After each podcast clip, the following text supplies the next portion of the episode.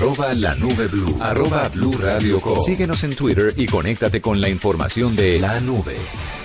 Doble, ¿se acuerda usted que hace unos días estábamos hablando de las cifras abrumadoras de ventas de celulares eh, del año 2016? Sí, señora. Las de Samsung, las de Apple, las de Huawei, todos estos celulares y estos dispositivos que la gente va adquiriendo con cada actualización que hacen de cada equipo. Mucha gente, yo creo que es poca la gente que ya está adquiriendo un celular por primera vez.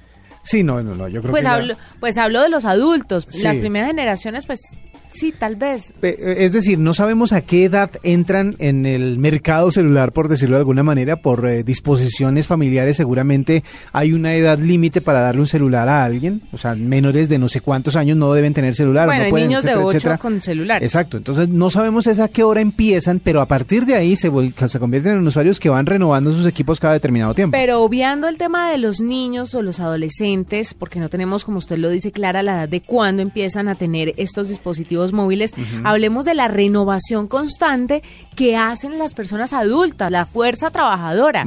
Cada año, dos años, están cambiando totalmente sus eh, equipos móviles. Cada seis meses tenemos una actualización. Exactamente. Partamos de esa base, De parte de las marcas. de parte de las marcas. Y el promedio pues está entre uno y dos años que la gente dura con su teléfono nuevo y empiezan a actualizarlos, a buscar nuevas versiones o a buscar los más, eh, los más eh, modernos. En este orden de ideas, ¿usted se ha preguntado qué pasa con esos celulares en desuso?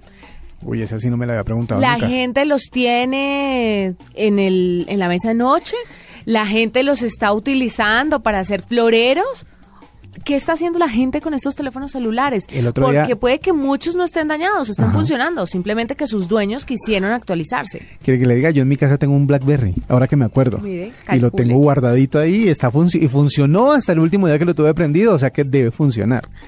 Y Ahí como está. usted, muchos, con muchos otros teléfonos. Ajá. Para contestar esta pregunta, hemos invitado hoy a Laura Reyes. Ella es ingeniera ambiental especialista en reciclaje electrónico para la firma Belmont Trading especializada en soluciones de reciclaje. Ella asesora a la Universidad de las Naciones Unidas en estos temas de desechos electrónicos y nos va a contar pues lo que más queremos preguntarles, cifras, qué hacer en caso de tener tantos dispositivos móviles ahí en desuso en la casa. Así que le damos la bienvenida. Laura, hola. Hola, Juanita, buenas noches. Bueno, es un placer para nosotros tenerla porque nos va a ayudar con estas preguntas y estas incógnitas que tenemos en cuanto a los desechos, digámoslo así, digitales. Usted sabe, para empezar, qué es lo que está pasando con esos celulares que la gente deja de utilizar por- porque actualizan, no porque se hayan dañado, sino porque simplemente los actualizaron de modelo. Bueno, yo creo que igual que tus colegas en cabina, hay muchas personas que les están guardando este nochero, Ujú. con mesa de noche. Hay muchas personas que en realidad le permiten el acceso a esas nuevas tecnologías de iniciarse en el mundo de, de tener un celular a sus hijos o actualizan a sus abuelitos y tías. Entonces, digamos que lo que hemos visto, especialmente en Colombia y América Latina, es un apego al celular, ya sea por motivos económicos, porque costó algo de dinero cuando se adquirió, o mm, una dificultad de despegarse de ellos porque se tienen ellos información, fotografías, claves, que no permiten realmente eh, salir de ellos rápidamente. Eso es lo que más o menos está pasando en Colombia, aunque debemos reconocer que ha habido en los últimos años un cambio muy positivo hacia direccionar esos celulares a canales de reciclaje propiamente hechos. ¿Cuánto en el mundo, en, en toneladas, de pronto usted sabe cuánto se está desechando de este material? Bueno, las cifras son un poco difíciles de calcular en términos, digamos, de reciclaje formal. Tenemos, al igual que en muchas otras industrias, una competencia ilegal que no podríamos, eh, digamos, que registrar sus cifras.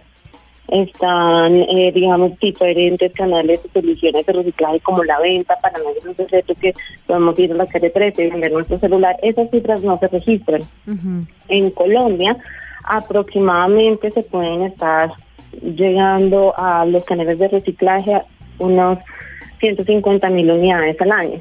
Sin embargo, eso no es suficiente para lo que se esperaría pueda generar el país y lo que esperaría el gobierno hoy en día, que ha venido desarrollando políticas encaminadas a incentivar el reciclaje formal, eh, que podrían superar el 2% de lo puesto en el mercado en los últimos años por las marcas y operadoras. Le quiero preguntar qué pasaría, Laura, en caso de que la gente no reciclara este tipo de dispositivos. ¿Qué le puede pasar al medio ambiente en un futuro cuando estemos invadidos de celulares y tengamos más de 10 en la mesa de noche? Bueno, yo creo que hoy en día lo estamos viviendo, estamos sufriendo una ola de calor intenso que puede no verse la relación directa eh, para nosotros en el día a día, pero es el efecto de, del ejercicio un poco no tan juicioso que hemos tenido en el reciclaje, tanto electrónico como cualquier otro tipo de elemento que pueda ser reciclable. Em, hoy en día lo que se lo que se espera realmente es que eh, los ciudadanos puedan conocer y acceder a los canales de reciclaje, no solo por los daños medioambientales, sino también los riesgos de seguridad que se corren cuando no, no llevamos nuestro celular a un punto designado de reciclaje que esté regulado de alguna manera, ya sea por un operador, por un reciclador o un ente gubernamental. Tenemos que tener en cuenta que cuando sacamos nuestro celular, tenemos información, eh, tenemos registrado nuestro celular a nuestro nombre y cualquier llamada que se haga desde allí pues es nuestra responsabilidad. Entonces, además de los daños ambientales están eh, temas de seguridad, de trazabilidad y temas sociales em, que están muy, muy amarrados al tema de telefonía Una, una en un mundo ideal, por decirlo de alguna manera, eh, ¿hay alguna forma de que las empresas eh, que fabrican los celulares pudieran hacer como una retoma de estos aparatos para volver a crear de pronto otros modelos más económicos o eso nunca pasa? No, absolutamente. Incluso es el esfuerzo que por años han venido desarrollando las compañías de manufactura. Hoy en día, compañías como Samsung, iPhone, Huawei, ingresan algunos porcentajes de sus materias primas que vienen de canales de reciclaje. Es muy poco, por diferentes razones. Primero, una, el volumen de reciclaje no es suficiente. Segundo, la pureza de los metales tal vez todavía no se alcanza y no es tan equivalente a, a, traer un gramo, por ejemplo, de oro puro. Sin embargo, se está alcanzando esa eficiencia a nivel global en términos de refinería y se espera que se incremente e incluso que sea uno de esos factores decisivos para el usuario final cuando va a comprar un nuevo teléfono en un futuro no muy lejano, que prefiera un equipo que tiene material reciclado a aquel que no. Que eso es algo que, que digamos, ya se viene desarrollando, pensaría yo, si no me equivoco, unos 10 años atrás. ¿Qué podemos hacer nosotros en casa entonces para contrarrestar este impacto ambiental, Laura? Bueno, en casa como ciudadanos de a pie tenemos la posibilidad de acercarnos a los puntos de los operadores. Ellos tienen eh, unos buzones en sus tiendas en donde podemos ir de manera eh, gratuita y depositar nuestro teléfono. Los operadores y las marcas están corriendo con los costos que implica el reciclaje en términos de logística, de trazabilidad, de comunicación. Eso no le repercute al usuario final. Su responsabilidad, de acuerdo a la ley hoy en Colombia, es direccionarlos a esos puntos en donde se asegura que el reciclaje es seguro, eficiente y trazable. Como una compañía, por ejemplo, también ya en Colombia contamos con al menos 10 em, compañías de reciclaje muy reconocidas. Hay muchas más, me refiero a 10 que están en la Asociación Nacional de Recicladores de Equipos Electrónicos, la primera en América Latina. Esas compañías eh, considero que estas, eh, digamos, la industria puede encontrar en ellos tranquilidad, trazabilidad, eficiencia ambiental y un buen aliado para responder a los requerimientos legales que todos hoy en día tenemos en Colombia.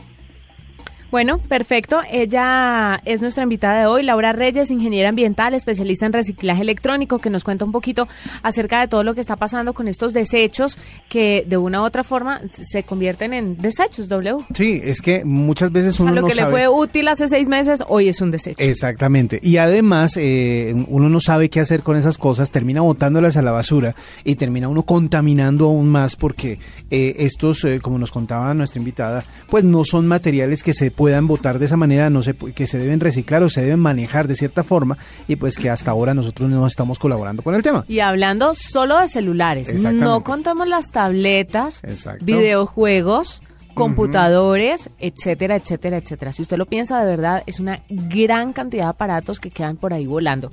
Pues a Laura, mil gracias por estar con nosotros aquí en la nube. Esta es la nube de Blue Radio.